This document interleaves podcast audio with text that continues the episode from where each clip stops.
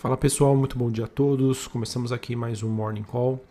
Nesta sexta-feira, dia 23 de abril, eu sou Felipe Vilegas, estrategista da Genial Investimentos. Bom, pessoal, nesta manhã é, nós temos os ativos de risco abrindo o dia em um tom um pouco mais positivo, com exceção para as bolsas europeias, após a realização de lucros ontem.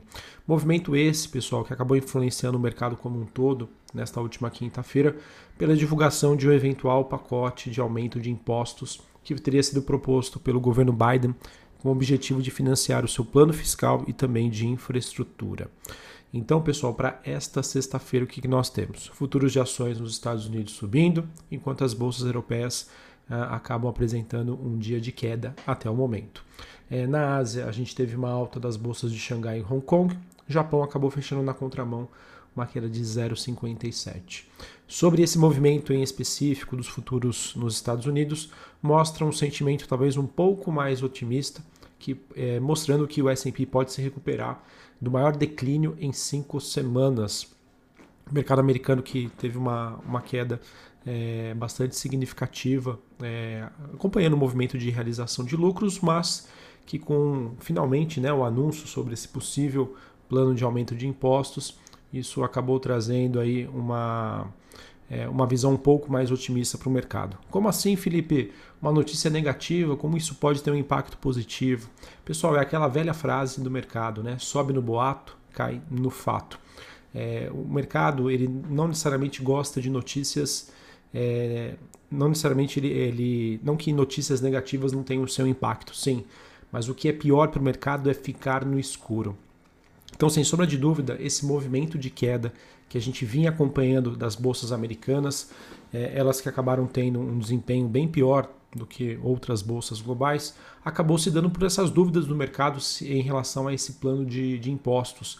A partir do momento né, que nós temos uma sinalização, o mercado agora consegue trabalhar dentro de um cenário, isso sem sombra de dúvida, é, nós tiramos esse fator de risco, esse fator de dúvida, e isso acaba sendo, entre aspas, positivo para as bolsas, tá? Então é só para explicar para vocês que é, o mercado ele trabalha muito com a questão de eventos, né, em que a conclusão do mesmo pode se traduzir numa reversão do movimento que já existia antes, antecipando a notícia do mesmo. Tá? É assim que o mercado trabalha e é interessante e importante que vocês saibam disso.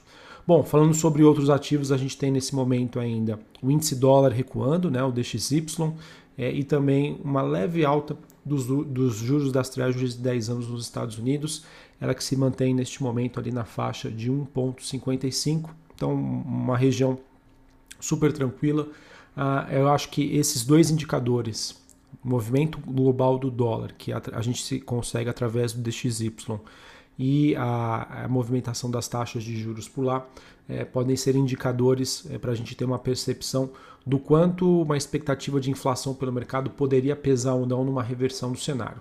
Enquanto estes, esses indicadores estiverem relativamente tranquilos, acredito que isso acabe sendo positivo para economias de países emergentes como o Brasil. É, esse movimento também de queda do dólar acaba ah, trazendo um fortalecimento maior para as moedas de países emergentes, ou seja, notícia positiva aí para o nosso realzinho. É, falando sobre as commodities, o petróleo segue com uma leve alta nesta manhã, ele que opera em torno dos 61 dólares o barril, Cobre e níquel se valorizam na Bolsa de Londres e os preços do aço renovam recorde na China. Minério de ferro também segue em alta. Ou seja, pessoal, acho que nós temos ainda é, uma expectativa de um dia que pode ser positivo para mineradoras e siderúrgicas aqui no Brasil. É, sobre esse plano de impostos nos Estados Unidos, queria voltar aqui nesse tema para a gente explorar um pouco mais. Ah, acredito que esse plano ainda necessita de um amplo e demorado debate, tá, pessoal? As coisas não são tão simples assim. E aquilo, né? A proposta, ela entra de um jeito e sai, às vezes, bem diferente. E algumas alterações acredito que vão acontecer no decorrer desse processo de debate e discussão que vai acontecer por lá. De qualquer forma, pessoal, é, acredito que é, algum aumento de impostos ele será executado nos próximos meses. A conta precisa fechar.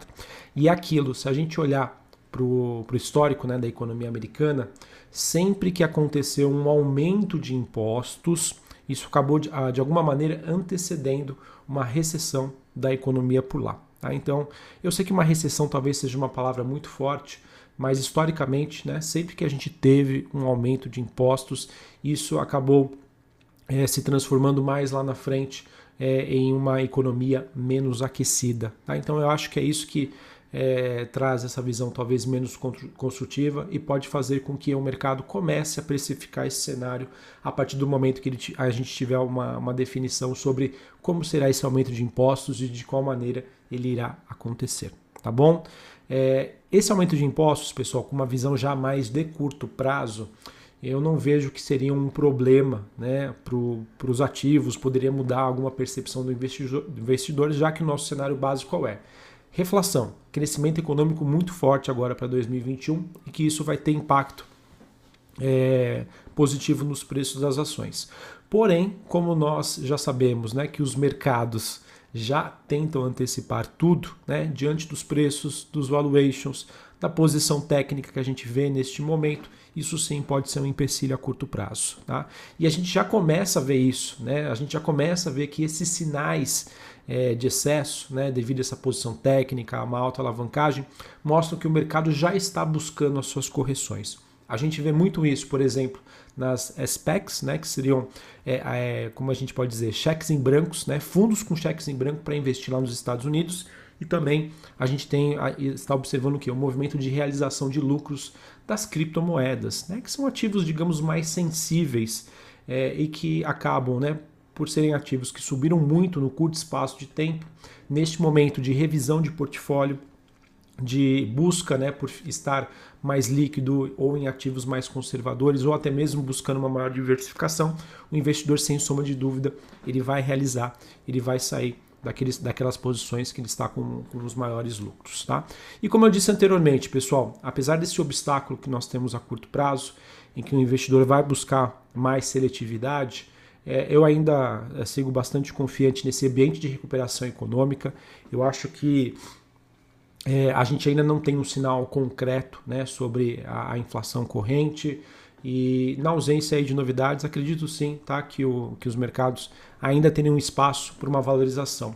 Mas lembrando, tá, essa valorização é na busca de setores que apresentem uma melhor assimetria. Lembra que eu comentei com vocês? Seletividade vai ser a palavra do momento. E eu acho que agora esse cenário se traduz mais do que nunca, né? Com o investidor realmente acreditando que ainda existem oportunidades, mas sendo ainda bem mais seletivo do que ele era, por exemplo, no final do ano passado. Bom, pessoal, sobre o Brasil, a gente teve finalmente o presidente Jair Bolsonaro sancionando o orçamento. Com linhas gerais, a gente pode até dizer um pouco melhores do que era esperado. Tá? E, conforme acertado com os parlamentares, alguns dispositivos dos textos foram vetados. Esse conflito então foi resolvido com cortes de 11,9 bilhões apenas em emendas é, de relator e de 7,9 bilhões em despesas não obrigatórias. A assinatura do presidente, pessoal, acaba encerrando então um período de quase três meses e meio com as contas aí do governo federal, digamos assim, em piloto automático, sob limitações de gastos e também com programas travados por causa da não aprovação do orçamento. E a sanção, a sanção acabou acontecendo no último dia do prazo, aos 45 do segundo tempo. Trata-se de um capítulo final, pessoal, de um processo em que se evitou sim impor uma dura derrota ao ministro Paulo Guedes, mas sem sombra de dúvida, pessoal, ele acaba sim, de certa maneira, saindo desgastado.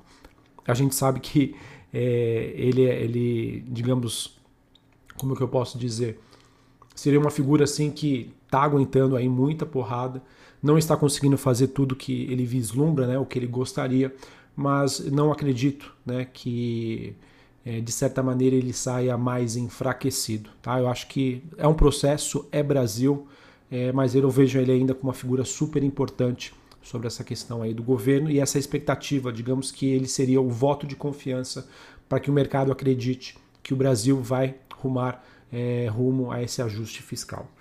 É, pessoal, a gente também começa a ver pipocar na, na mídia né, notícias sobre a reforma administrativa. De acordo com Arthur Lira, né, a reforma administrativa deve sair da comissão nos próximos dias. É, e segundo a reportagem da Folha, né, já começa a ver uma força-tarefa ali do Lira que deve priorizar essa reforma, porém a CPI da Covid-19 pode ameaçar essa transição, tá? essa tramitação. Vamos ver como isso evolui nos próximos dias, agora que a gente já tem uma página virada em relação ao orçamento. Sobre a pandemia, pessoal, a gente vê cada vez mais é, notícias, digamos, positivas, tá? consistentes no processo de desaceleração de fatalidades, internações e infecções. E é claro, né, para que o Brasil seja capaz de evitar um novo ciclo do vírus e uma abertura econômica mais estruturada, é fundamental, tá? A, gente continuar nesse processo acelerado de vacinação e que já vem acontecendo, tá? É, assim, é, de maneira geral, pessoal, como eu já disse anteriormente, em termos de alocação, eu acho que a gente segue sem grandes mudanças. Tá? Eu acho que segue o jogo com o mercado né, buscando é, reduzir a sua exposição a ativos de risco para aquelas ações, é, criptomoedas ou sei lá, ativos é, mais exóticos em que eles é, já tiveram um bom lucro, um bom retorno. Ainda existem oportunidades? Sim. Eu acho que o mercado brasileiro por si só, as ações brasileiras ofertam essas oportunidades. Mas não podemos esquecer da seletividade, o mercado que vai buscar cada vez mais por melhores assimetrias. Seletividade, como eu já disse para vocês, é o nome do jogo. Para a gente encerrar aqui, falar sobre um noticiário corporativo, que tem, digamos aqui, poucas novidades, é, mas nós tivemos o Espaço Laser anunciando a aquisição, de, de, aquisição dos grupos de franqueados, o Grupo Arthur e o Grupo Álvaro, eles que são responsáveis pelas operações de 10 lojas da marca de rede de depilação nos estados de Goiás e Paraná. Essa transação que foi fechada pelo valor de 35,6 milhões de reais.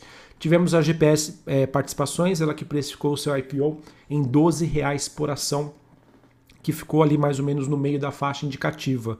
Lembrando que essa faixa ela foi reduzida entre 11,25 e 13 reais e que agora a GPS conseguiu é, fazer a sua colocação deste IPO.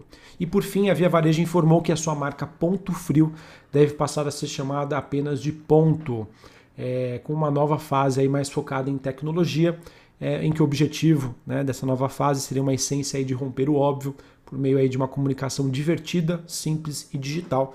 Eu acredito que essa notícia pode até, não que ela traga já resultados imediatos, mas pode trazer uma visão para o mercado de que a Via Varejo sim está migrando para um ambiente mais digital. Bom, pessoal, acho que então é isso que eu tinha para passar para vocês. Uma ótima sexta-feira a todos, um bom final de semana. A gente retorna na semana que vem. Valeu, pessoal, um abraço e até mais.